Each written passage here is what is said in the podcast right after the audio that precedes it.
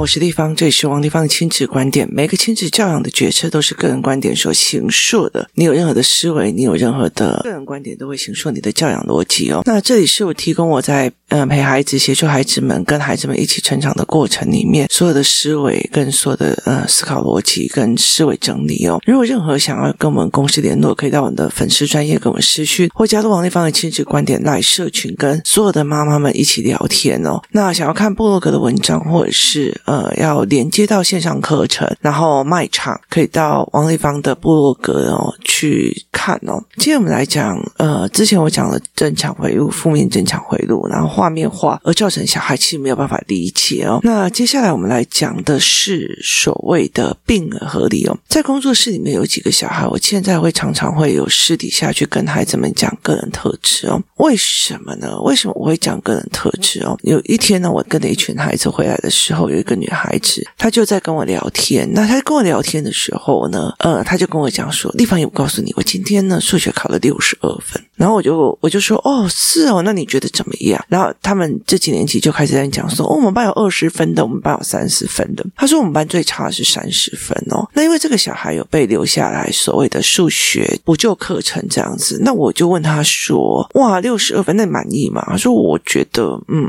他就没有讲话这样。那我后来就跟他讲说：“那。”你就是一星期有两天留下来做数学课的补救教课哦，那对你来讲有帮助吗？然后他就跟我讲说有帮助啊，我们老师会教一下数学，然后就是接下来就是大量的在写考卷这样。那我就跟他讲说，那你觉得有帮助？为什么会是考六十二分？就是应该是往上啊。那他就笑笑啊，地方一这样子哦。那沿路我们又聊别的东西回来嘛？那沿路聊别的东西回来之后呢？因为我们就聊别的话题，聊到别的话题以后，后来快要到就是我们要带他去吃就是自助餐店前，我就跟他讲说：“请问那你喜欢数学吗？”他说：“地方以我考六十二分呢，怎么会喜欢数学？”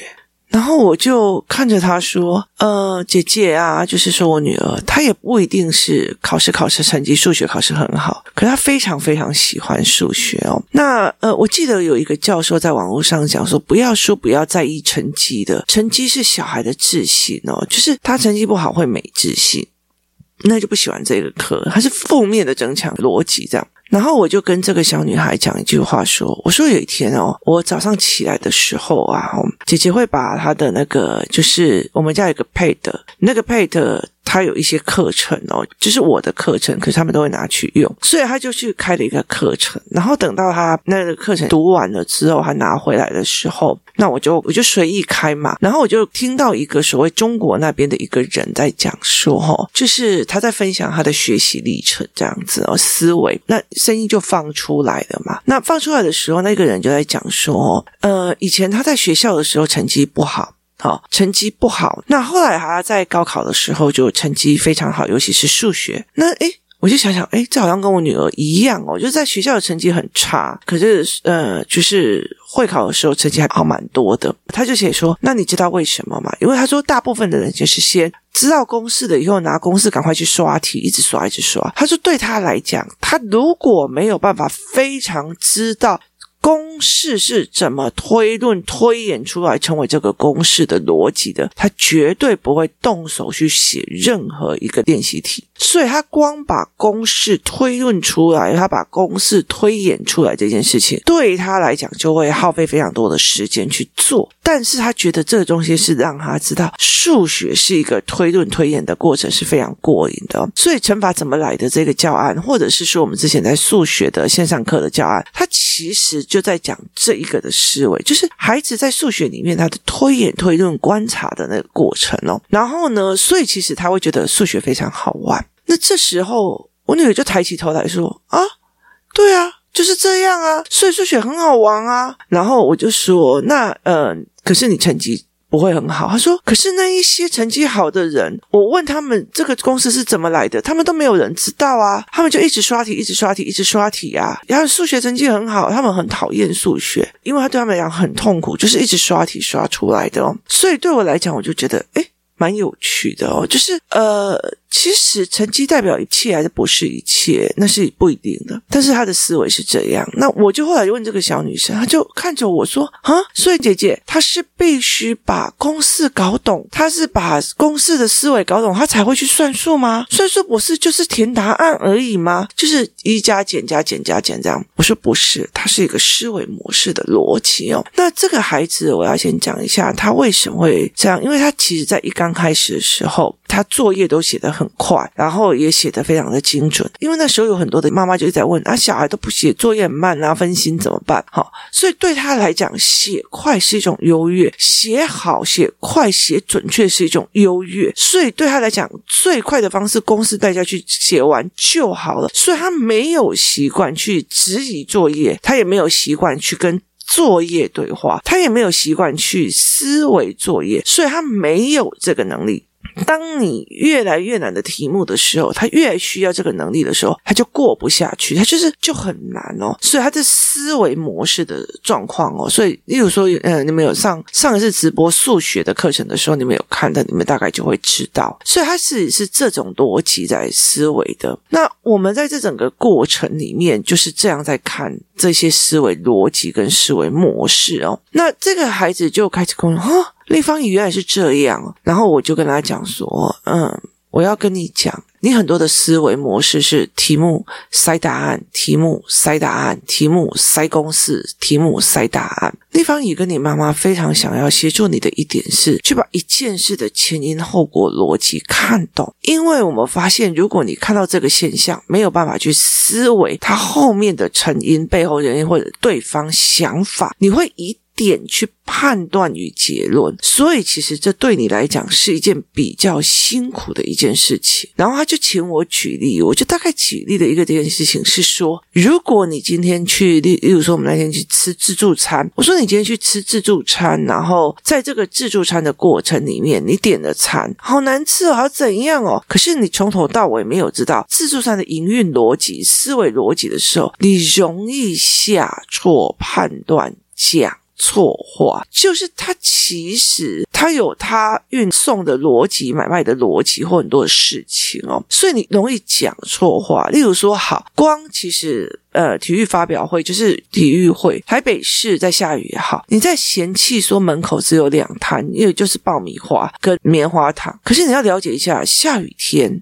也不一定有多少人来。有疫情过后，如果你准备的是烤鱿鱼，它的生鲜的部分，它的食材的耗损量是什么？所以你其实没有办法去思维这一块，你就容易沦为我的感觉不舒服，没有多的，没有咸的，所以你就开始去。抱怨哦，你就会错估了很多的事情，然后你就会去错估了很多的思维模式。那这样短思维模式其实会造成你的问题哦。所以他就开始在想这件事情，开始在思维这件事。那结果后来，其实那一天我在处理，就是呃，就是处理说，哎，小孩们在把别人的照片拿起来，然后用一些比较淫秽的字语去写，去讲这个女孩子的身体啊，或干嘛的没有。那做这件事情的人，就是就是留下讯息的这一个人，他后来其实很痛苦、很难过，因为他觉得他自己做错了事情哦。那我就问他，他就说，因为他们班里面有一个男生，从四年级的开始的时候，爸爸妈妈其实就一直让他看 A 片哦，所以他常常就话语里面都是这些，然后讲也是这些，一群男生就会开开心心的笑。我跟他讲说，立方，一下要告诉你哦，这件事情对男生来讲是很正常的，立方也没有说他不正常。哦，可是将心比心来讲，你也不喜欢别人把你的身体拿来一个一个一个一个讲你的身体怎么样。然后，所以其实我觉得这是一个对人的尊重哦。那我就问他说，当初为什么这样写？他是跟我讲说，就是因为好玩。他也觉得他的朋友们，就是在学校的同学们，用这种所谓的低级的黄色笑话，去让别人觉得他自己风趣有趣、好笑哦。所以他就认为这是交朋友的这种方法。那后来，其实我我做完的整个教案教课程的时候，这个男孩子其实启动了一个非常大的自责，他就是把自己关在小教室里面哦。后来我就进去了，然后我就跟他聊，我就跟他聊，我就跟他讲一件事情哦。我说：“孩子，我告诉你，你是我认识男孩子里面哦最细心、最体贴的男孩。”就是你的思维很细，所以你其实很容易帮助别人。然后你容易对人很温柔哦，所以其实就会有非常非常多的女孩子，她就我好喜欢他哦，然后他又长得白白净净的，然后所以其实从以前到现在，他就有很多的女孩子就会很喜欢这个男孩哦，所以当他们喜欢的又。不会，就是遮掩的喜欢的话，你知道小女生的呃不遮掩的喜欢是包括下跪啊或干嘛，我喜欢你这样是很明白的哦。所以其实当他们这样子主动送上而来，你会误以为所有的女生都这样。好，当你跟你的这一群男孩子遮遮掩掩在看一些什么色情影片啊、色情干嘛或者色情图片的时候，你又会误以为这些女生就是爱这些，他们也在想这些行为。所以第一个，他们自动送上门。第二个，你的脑海里面误以为他们要的都是性行为的发生，或者是所谓的 AV 女优所带给你们的思维模式。所谓的 AV 女优所带给你们思维模式，那些 AV 女优就好像一副真的自己很哈的样子，会让你们错误的解读了这些女孩子真正的思维模式。所以你们是用 AV 女优的戏剧效果去把它放大到你的真实生活上去。当又有人真实生活上是哦某某某，我好喜欢你哦，自动送上门的时候，你就误以为会去做这件事情哦。所以其实，在很多，例如说吴亦凡啊、李宗瑞呀，他们就是大量的看色情影片，然后又加上又帅又有钱，很多女生会自己送上门。当他遇到了不愿意自己送上门的，他觉得你只是在扭捏，你只是跟 A 片那些所谓的那种假惺惺的逃避的，然后我可能让你后面还不是很舒服的那种男生是一样的，所以他们到最后。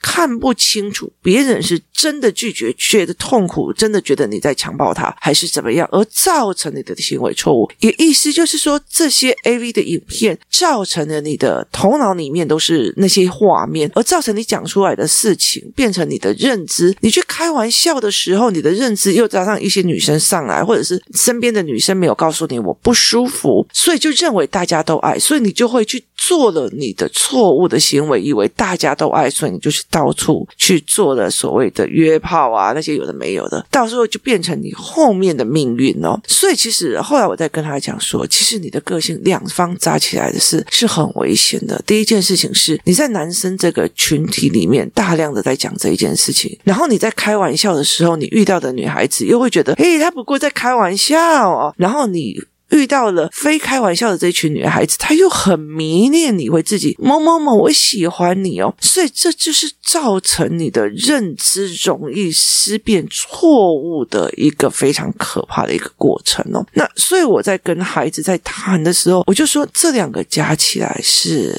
我们大人会很担心的一个要素跟一个思维模式哦。所以其实。他就有一点点理解，我就跟他讲说：“你觉得立方也不应该跟你讲这件事情，立方，你下一次就不要讲。”他就跟我讲：“我希望你跟我讲，只是我针对我做错的事情，我去羞辱我朋友的这件事情，我觉得非常非常的难过。”那我就有跟他讲说：“其实你做的这件事情是一般男孩子会做事情，男生大部分都会做这件事情。可是立方，你想要告诉你一件事，就是说是因为没有人跟他们讲，所以他们就是有恃无恐，你知道吗？所以他们就。”会一直继续这样子在弄，可是对方也想要让你知道这件事情会出 trouble 的，就是你会出很大的事情的。其实，其实说一句比较难听的，你这样子的行为，对方的妈妈想要告你性骚扰，想要启动性平的机制，他是有可能会做出来的。就是你已经踩到了红线，可是没有人愿意告诉你。同样这件事情，如果到十八岁来做的话，你会非常非常的惨。好，我就跟他这样子在聊，所以其实这孩子的性格，再加上他的一些事情凑合起来，会不会导致接下来的循环是一件非常非常可怕的一个状况？它就是一个大回路跟大聚集，就是变因加起来反而增强了。就是呢。这个回路里面可能本来就只有几 V 的电，就你就给他一个超大的电，他就会。更厉害哦，所以后来我才会在讲说，其实有时候我们在讲孩子们怎么去了解自己哦，或者是怎么样。我记得有时候呃会觉得说，诶，孩子在了解这自己的一个过程里面，他其实知不知道，有时候在两个、三个不同的面向合起来，其实容易去引导到他另外一个角色跟另外一个思维的变化的一个地方去哦。怎么去聊这件事情？怎么去跟孩子思维这件事情哦？其实他一路上非常重要，包括。语言啊，思维模组啊，所有东西都有。所以在怎么去看这件事情，其实带着孩子去理解，这对我来讲是目前为止是非常重要的一件事哦。所以我常常会跟孩子讲这样子的状况。那另外一个受害者，那个他其实完全不知道，因为他没有 image，他没有那个想象，他并不知道说，原来男生在跟你打嘴炮的时候，脑子里面的画面都是很难看的。所以其实又必须要去做。所以我就会跟这个孩子在讲说，我说。你很多的时候啊，你很多的时候你会反击，直来直往的打架，你很快的打回去。可是像这种暗来的，包装在玩笑底下，包装在开玩笑底下，包装在很多的底下的这些事情，是你没有办法去理解的。就是这些所谓的开玩笑，这些所谓的有趣，其实是你没有办法去理解的哦。所以对我来讲，是一件见比较危险的事情哦。你怎么去跟孩子谈这件事？所以其实每一个孩子的性格不一样，每一个孩子思维的角度不一样，那你就要用不同的方式去跟他聊，你就要用不同的角度去跟他聊，你就要用不同的逻辑去跟他聊，因为他们的思维的模式，他们所谓的成长经历是完全不一样。这个男孩子其实因为他们班上就是这种嘴炮，就是这种黄色思维的嘴炮跟开玩笑的逻辑。然后，甚至是呃，其中一个男孩会把他们家里面的一些比较那个不好的书籍或者是影片拿出来给他们看，或介绍给他们看，是他的他的认知就会被改变了哦。所以当他认知改变，他身上来的女生又很喜欢他，对他来讲，这个女孩喜欢我的定义是，这是女孩子自己送上门的。他以为这种送上门的，再加上 A 片的催化，误以为这种送上门的就是 A 片里面这样演的，其实是不对的哦，就是。真实与虚幻分不清楚，所以很多的明星，他们为什么到最后过不了这一关的原因，是因为太多送上门了，然后又加上他所谓的情欲发展是不是对的？加上男生团体里面在那边讲这些女生的一些东西，他就会错了，所以他就会变成这样哦。所以是呃，我有跟他们分享说，我有个朋友，他们是军队出来的，在军队里面，因为军队里面男生就会开始讲这些啊，然后他们那种。什么 Playboy 啊，干嘛有的没有，会互相交流分享啊，然后番号也会分享啊。你有看到很多都求番号哦，他们也会分享，就是 A 片嘛，所以就会造成他们对女生的思维模式是误以为它真实的。我真的很不舒服，就很多的人就会觉得我要去让小孩。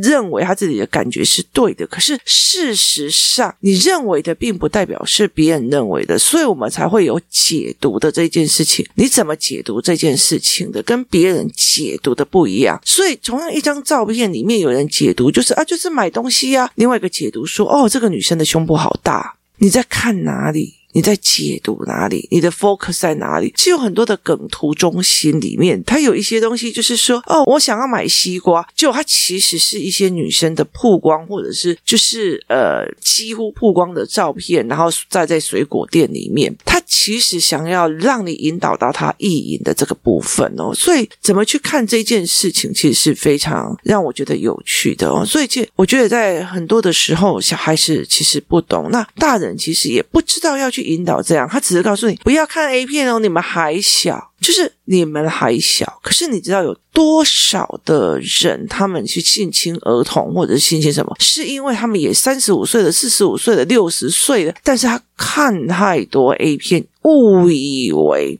情欲误以为这样子哦，所以呃，像这男孩子还有跟你讲说，那男孩子有差吗？我后来就在看，你知道，呃，台湾也有很多的那种所谓的男生被性侵的一些影片啊。其实呃，有一个在宜兰的，就是他只是去篮球场找他哥哥的孩子，可是他就是呃被一个六七十岁的老伯伯吧带走。然后就是性侵他了。所以其实。这些影片所产生的影响，它其实是让你对真实的社会跟真实的世界产生了不一样的思维，它让你错误解读，它让你错误解读这件事情哦，所以其实不是正确的哦。那其实我们常常会在讲说，我们连在看很多的家庭。片啊，或者是说一般的爱情片，看到比较呃亲热的啊，我们就叫人家转过去哦，叫小孩转过去。那有一次有一个女生，她就看到那种什么爱情片里面男女主角在接吻，她就一二一二一二性骚扰，我就说不好意思，他们两个是两情相悦，而且他其实有过程的，而且还有交流，就是。聊天啊，讲话，后来到最后在一起的过程哦，它其实跟 A 片的逻辑是不一样的。当我们在看爱情片，他没有让孩子去看的过程里面，他没有这个步骤的时候，他只在私底下大家在交流色情片子，在交流色情东西的时候，他产生了错误的解读。他产生了错误的解读，他产生了在小孩子的面前的错误解读，他产生了哦，我们男生都聊这个很开心啊。他产生这些错误的解读之后，这才是最重要的一个问题点哦，就是这才是引导到。他们其实最重要的一个思维模式的问题点在上面哦，所以那时候其实有很多人跟我讲，哎，你怎么有时候会让小孩子看一些就是爱情片这样子哦？例如说，我给他们看情书啊，或者是我给他看那个什么 P.S. I Love You，就是他也是穿越时空。那时候我在教时空线，然后我有给他们看第六感生死恋哦。那第六感生死恋，它就其实就有一点点，就是就是。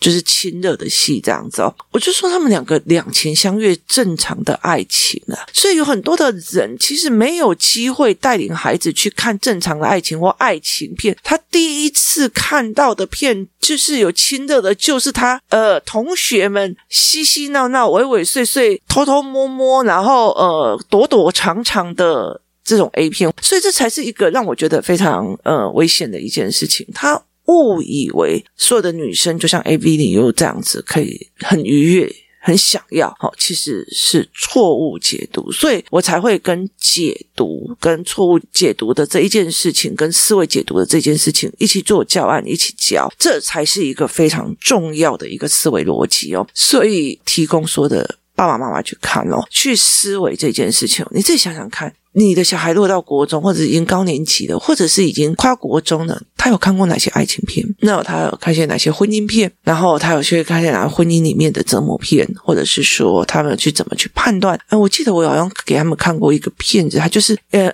在现代的这个人的当中，他们怎么相遇，怎么在一起，就是平平淡淡的。然后后来就是感觉没了，或者是思维模式变了，然后他们就离开了。它并不是 AV 理由里面的思维，可是我们越来越少让孩子看这件事情，所以他就会以。A B 女优的这种 A 片，这种躲躲藏藏的 A 片，去误认为所有的价值都是在这样，它反而其实是一个偏颇的一个行为哦。那这才是一个我们值得要去再想想看的，该怎么协助这些孩子，或去思维这些孩子的一个很大的一个原因点。今天谢谢大家的收听，我们明天见。